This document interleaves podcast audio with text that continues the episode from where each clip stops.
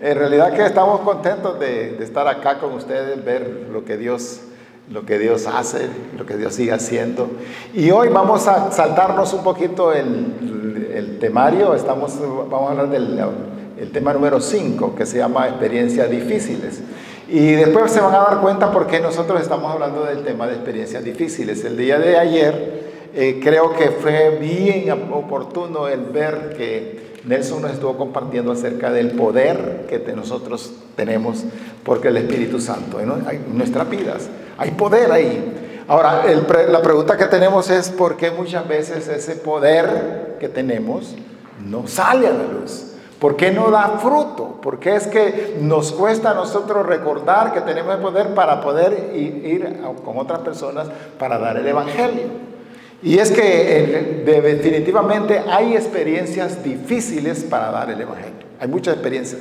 Y cuando a mí me estaban, me dijeron, vas a hablar de ese tema de experiencias difíciles, solo me acordé de algo. ¿Qué experiencia difícil he tenido yo para compartir el Evangelio? ¿Qué cosas han sido difíciles? Y me acordé entonces de una persona de nuestra iglesia en Tegucigalpa que llegó, una hermana, y me dice, pastor, yo necesito que me le dé unos, eh, que le dé unos, eh, las palabras, el Evangelio a una sobrina, a una sobrina mía. Así. ¿Y qué es lo que tiene en especial su sobrina? Mire, me dice, mi sobrina ha andado en cosas esotéricas y yo creo que ella está endemoniada.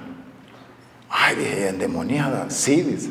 Y ella me, enseñó, me mostró las cosas que ella hacía. Y le digo, bueno, vamos a hablar con ella. Y viene, eh, la trae a la oficina. Y cuando la trae a la oficina, llegó una muchacha, estaba en tercer curso de secundaria ella. Estudiaba en un colegio en Tegucigalpa que se llama el San Francisco.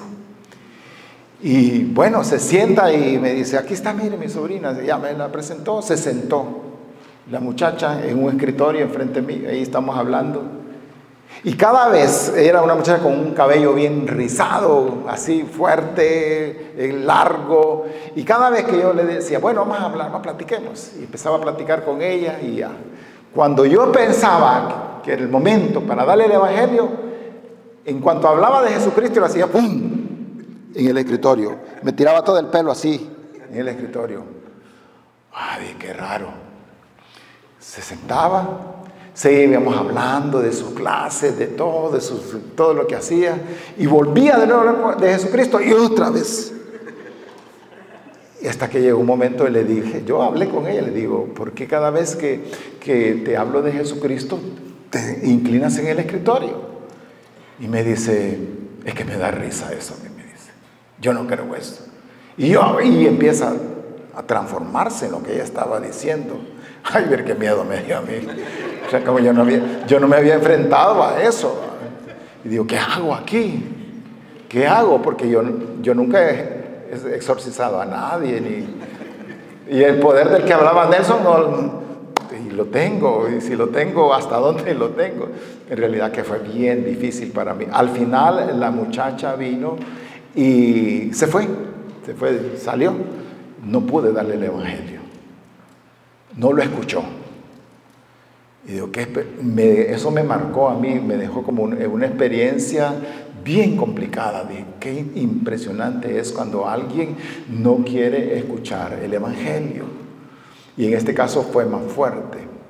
Entonces, eh, eh, hablando de las experiencias eh, difíciles, vemos cómo hacía Jesucristo para enfrentarse a las personas difíciles. ¿Qué es lo que él hacía? Y hay algunos pasajes y lo que vemos en primer lugar que a menudo Jesús se acercaba a las personas desconocidas. Siempre él, él andaba buscando personas desconocidas. Una historia está en Juan 4 del 7 al 9. Dice, una mujer de Samaria vino a sacar agua. Y Jesús le dijo, dame de beber. Y es que sus discípulos habían ido a la ciudad para comprar de comer. La samaritana le dijo, ¿y cómo es que tú que eres judío me pides de beber a mí que soy samaritana? La historia, el contexto de todo esto es que eh, los judíos no se llevaban con los samaritanos. Hablar con un samaritano, una samaritana, un judío que hablaba con ellos estaba eh, haciendo cosas incorrectas. Es más, los trataban de menos, los judíos trataban de menos a los samaritanos. Y en este caso eh, hay una mujer que Jesucristo sabía, sabía lo que estaba pasando en la vida de ella. Sabía que necesitaba de salvación. Sabía eso, Jesucristo lo sabía. Y entonces viene y en, el, en, la circulación que tenía que hacer del sur de Israel al norte, donde él iba, pasaba por Samaria. Tenían que pasar por ahí. Pero Jesucristo iba intencionalmente buscando a quien darle el Evangelio. Y ve la mujer allá. Y cuando ve la mujer, dice, esta mujer necesita, necesita de, de mí. Y se acerca. Era bien desconocida. Tan desconocida que dice el pasaje que la mujer se sorprendió. Dice, hey, ¿por qué me está hablando a mí? Si no nos llevamos con ellos, ¿por qué me está hablando? Y entonces empieza a decirle, dice, este, le dijo, dame de beber. Más, más todavía, más extraño que viene, ella, viene el, Señor y le dice, dame de beber. Claro, Jesucristo no tenía no, Él es Dios. ¿Para qué querer agua? ¿Para qué? Él no quería beber agua. Lo que quería era entablar una conversación con esta muchacha. Porque él no necesitaba, para que, no, tenía, no, no, iba a tener sed, si tenía sed iba a ser un milagro. Pero como él estaba buscando encontrarse, buscar la forma de entrar con ella, le dice, dame agua. Y le dice, y es que sus discípulos habían ido a la ciudad para comprar de comer y la samaritana le dijo, ¿y cómo es que tú que eres judío me pides de beber a mí que soy samaritana? Y entonces empieza la historia. Ah, le dice Jesucristo, y le empieza a narrar toda la historia que muchos de nosotros ya conocemos. Le dice, tú has tenido, eres esto, eres lo otro. Le estaba dando a conocer que él era Dios. Y entonces la mujer dice, ah, sí. Y el marido que tiene le dice, has tenido tantos maridos, el que tiene no es tu marido. Ellos acostumbraban muchas veces en, los, en esos medios de que habían gente, habían personas que eran adivinos, eh, eh, de todo tipo de personas. Y a Jesucristo pensaban que era una persona así, que era un adivino. todavía él, aunque es Dios, ellos no sabían que era Dios. Y como había muchos impostores, nadie estaba seguro que Jesucristo era Dios. Pero entonces le empieza a Jesucristo a dar razones para que esta mujer empezara a confiar, a creer en Dios.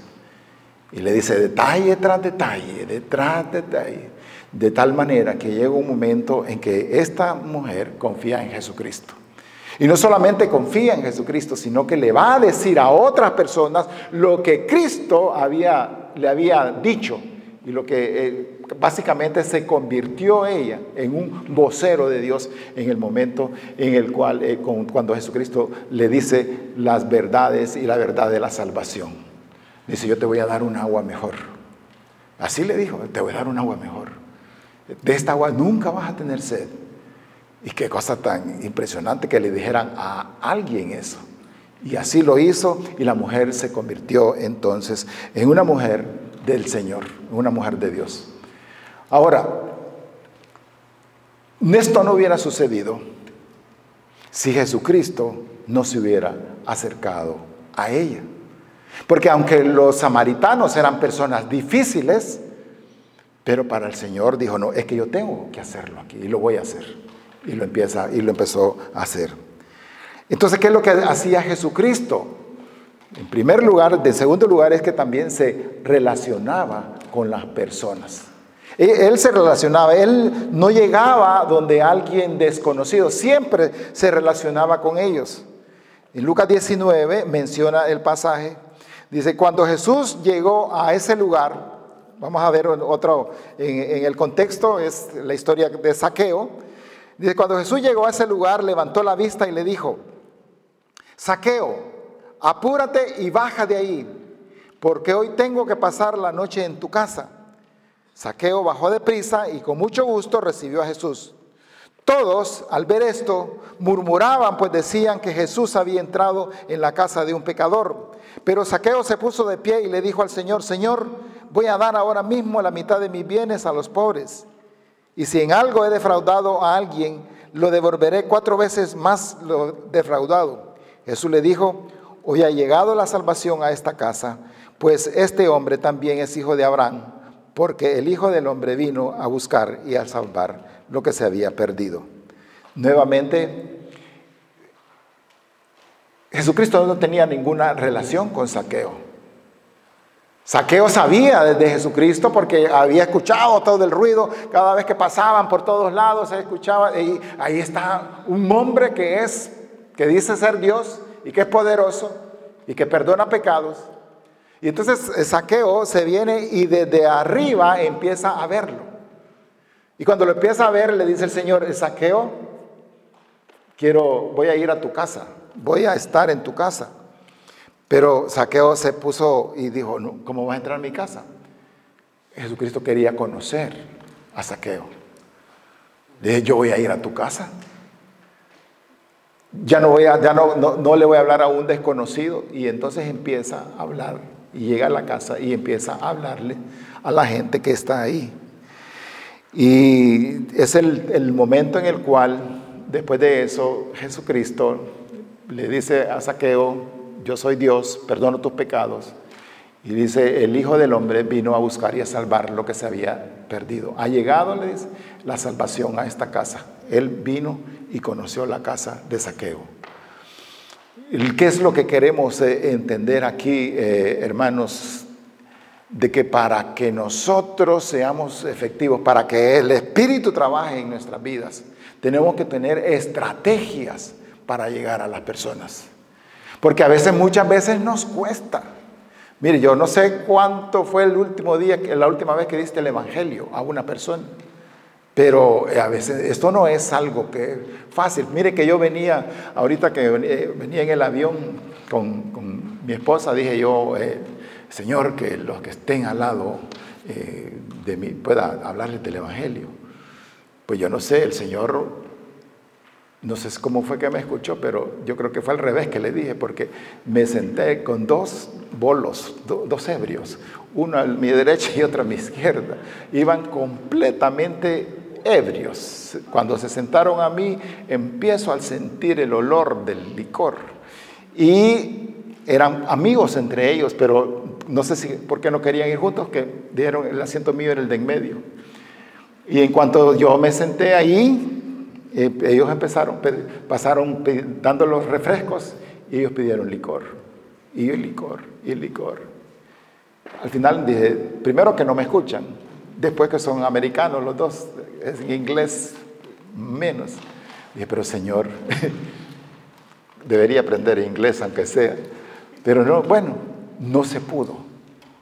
Pero la intención mía estaba ahí. El deseo mío estaba ahí. Dios sabe por qué. O sea que él casi estaba con Jesucristo y con los dos ladrones. Yo estaba con los dos ebrios, uno a cada lado. No pudimos hablar, pero sí es importante que nosotros tengamos siempre en mente el venir y hablar con personas. Ahora, el problema de hablar con las personas es que a veces nos cuesta, ¿y cómo vamos a entrar? ¿Cuál va a ser la forma en la cual eh, eh, podemos entrar a, hablar con alguien? Y yo les voy a pedir a ustedes que están sentados ahí, que se sienten, que cambien de movimiento, cambien de asiento y se sienten con personas con las que no vinieron a esta reunión, o sea, que no conocen. Vamos a hacer ese movimiento ahorita. Siéntense personas que no sean de su familia, gente con alguien semi desconocido porque estamos como familia. Y vamos a hacer un ejercicio en el cual no me gustaría que estuvieran todos los familiares juntos, sino algo desconocido. Así que hacemos el movimiento ahorita. Nos movemos.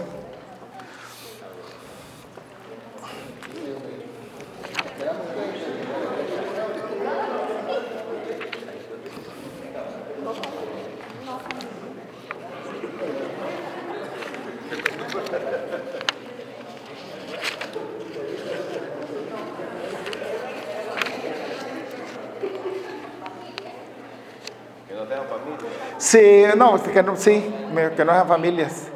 Perdonen que los desacomodé, pero así es, y, en parejas es mejor. Porque vamos a hacer un ejercicio, un ejercicio para dar el Evangelio. Estuvimos escuchando nosotros y creo que nosotros,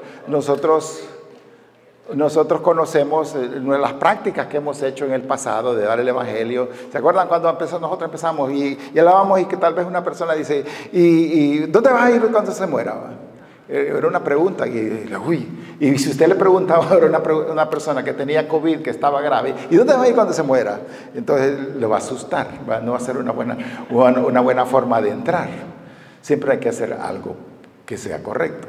Y estábamos yo este, estudiando un tema de, dar el Evangelio y, que al final obviamente van las preguntas, va el sistema que nosotros tenemos.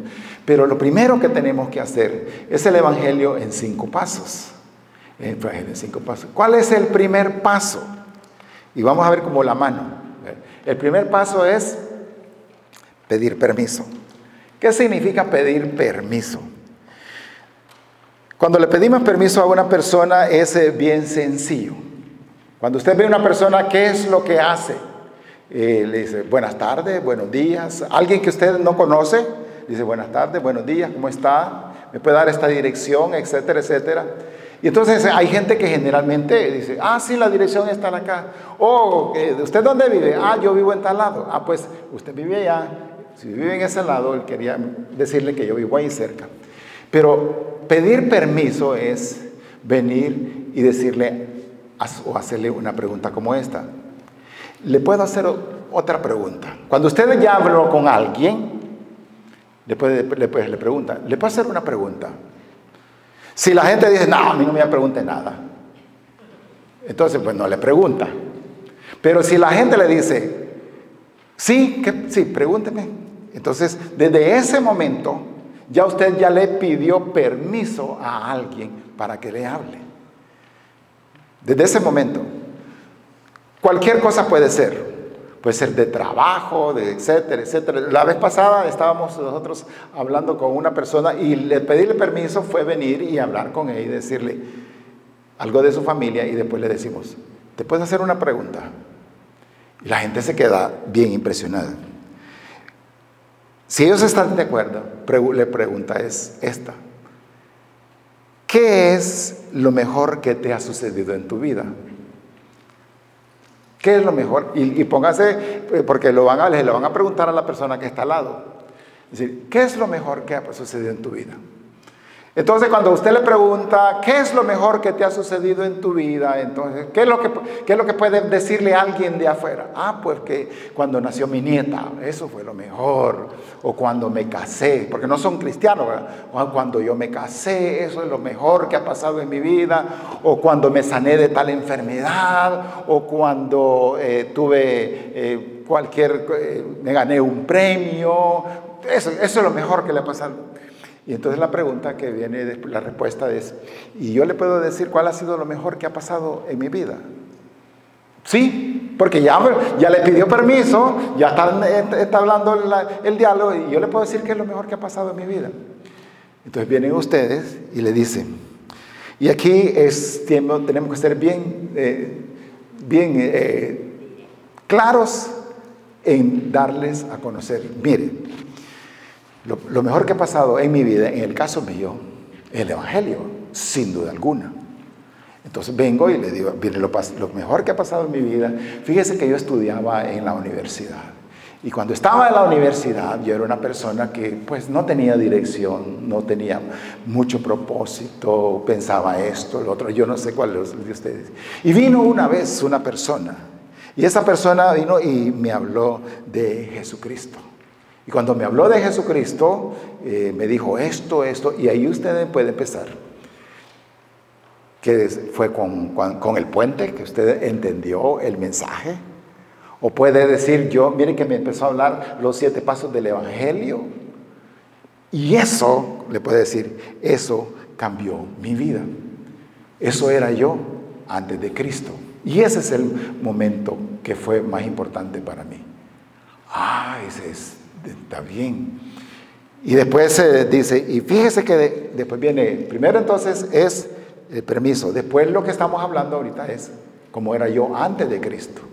Usted puede decir, mire que yo era una persona que era un eh, drogadicto, yo o, vivía de esta forma, o yo era un, borracho. No, no, no vaya a exagerar, no vaya, diga lo que usted era como usted era, porque así, sí, mire que, que, a mí me gustaba en aquel tiempo estar viendo las televisiones del 3, d y, hace cuánto fue, pues hace como 50 años y había 3D, no, pues no había, pero yo lo mira, no, no, se invente, ¿va? diga en realidad cómo era usted, cómo era, qué es lo que pasó. Eso es como era antes de Cristo. Y cuando esta persona vino y me habló de Jesucristo, entonces llegó un momento que yo dije, es cierto, eso es cierto. Se llama el momento decisivo. Cuando uno viene y confía en Jesucristo. Antes de Cristo, después el momento decisivo. Y llegó ese momento cuando esta persona me habló y me habló del Señor y me dijo esto y me mencionó esto. Y yo ahí en ese día, yo confié en Jesucristo. Les voy a contar un poco mi historia. Mi historia es bien extraña. A mí me hablaban de Jesucristo y les voy a decir cuándo fue el momento decisivo mío. Alguien me hablaba de Jesucristo en Tegucigalpa, unos hermanos. Yo no quería confiar en Cristo. Bien orgulloso, bien orgulloso, bien orgulloso.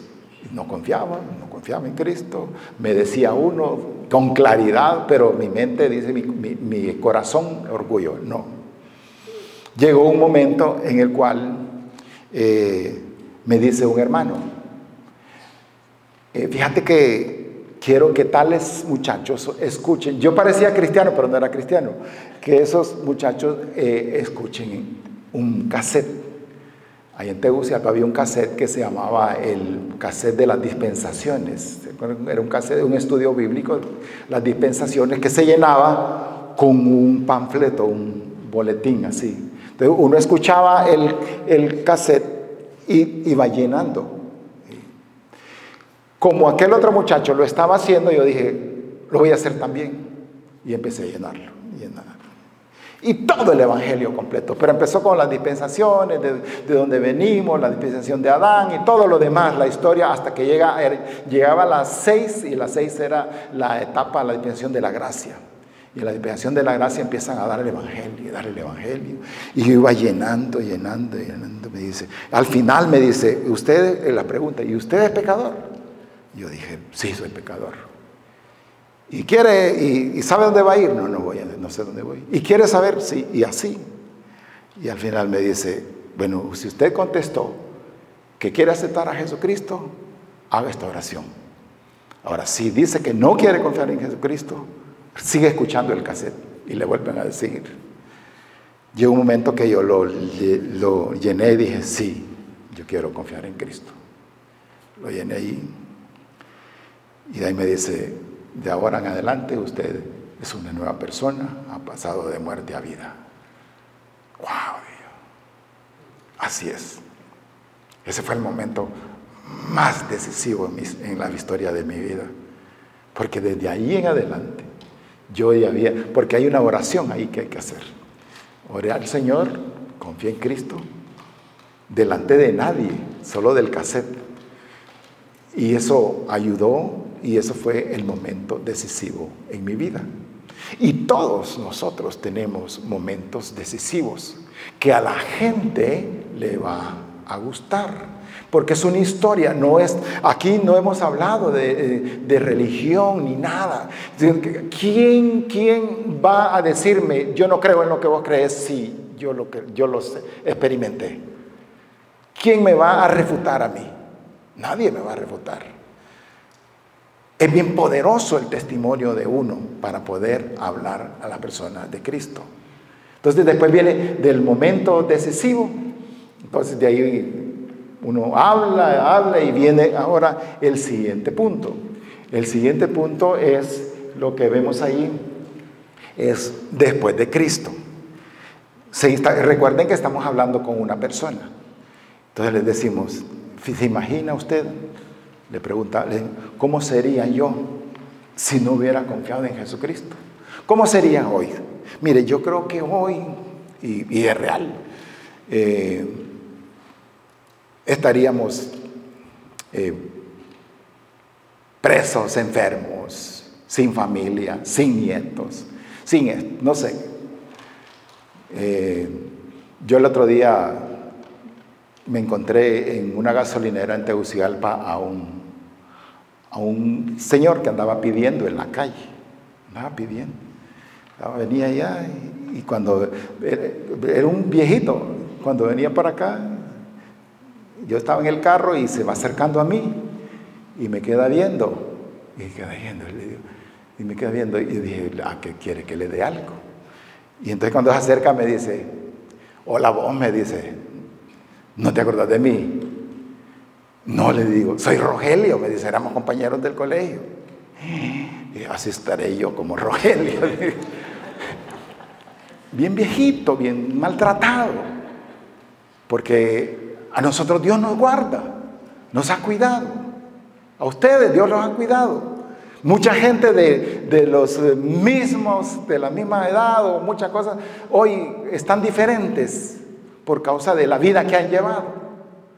Entonces, por eso, ¿se imaginan ustedes? Si yo no hubiera conocido a Jesús, ¿cómo sería?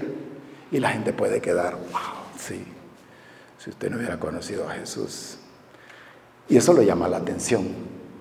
Y de ahí entonces viene el, siguiente paso, que es ya el, el final, el número después del momento de primero permiso antes de Cristo y es venir y decirle, ¿a usted le gustaría confiar en Cristo? Ese es el paso que seguiría. ¿A usted le gustaría? Ya eso abrió todas las puertas, abrió todas las, todas las cosas. Y entonces dice, sí, bueno, entonces vamos a seguir con el mensaje. Y de ahí viene el decirle, bueno, eh, nos vamos a ver, como ya se hizo, se hicieron amigos, escuchó todo esto, entonces nos vamos a ver la próxima semana o mañana o pasado. Y antes de que se vaya, ustedes les hablan de Jesucristo y les dicen, ¿usted le gustaría confiar en Cristo? Pues sí, denle el Evangelio ahí. Muchas veces la gente ahí de un solo no confía en Cristo. A veces hay que repetir. Dicen que, eh, yo no sé de dónde sacan estadísticas, pero dicen que hasta siete veces hay que repetir el Evangelio a una persona para que pueda confiar, porque no es así de fácil. Pero eso sí, nosotros tenemos que saber que hay que hablar de, Cristo con ellos. Cuando hablamos con ellos, ahí viene la aplicación de todos los, nosotros tenemos nuestros sistemas, ¿verdad? El Evangelio siete pasos, el puente. Todo eso se puede, las lecciones, todo eso se puede desarrollar con ellos. Pero lo primero, lo primero fue que venimos y hicimos una práctica para ganar a un desconocido, para alcanzar a un desconocido, para entablar plática con un desconocido. Estaba preguntando, porque uno a veces se lleva con muchas personas, pero, pero tiene como que ya se hizo, de, no sé cómo darle el Evangelio. Empieza así, Empecé a hablar, ¿cuál ha sido el mejor momento en, tu vida? Y de ahí le, digo el mío. Eso hace y abre una, un, espectro amplio para que nosotros podamos hablarles del Señor. Y ahí es donde entonces, como les decía, el poder de Dios, el poder de Dios va a ayudar a, que nosotros seamos personas efectivas. Entonces, como, como en una mano, para que se grabe, ¿Cuál es el primer paso? Permiso. Ya lo, voy a pasar aquí para que lo digan. El primer paso es permiso. El segundo paso es antes de Cristo, como era antes de Cristo. El tercer paso es el momento decisivo cuando yo confié en Cristo. El momento decisivo. El cuarto es después de Cristo. Y el quinto es si yo no hubiera conocido a Jesús, ¿cómo estuviera? ¿Cómo estuviera? Esos son los pasos.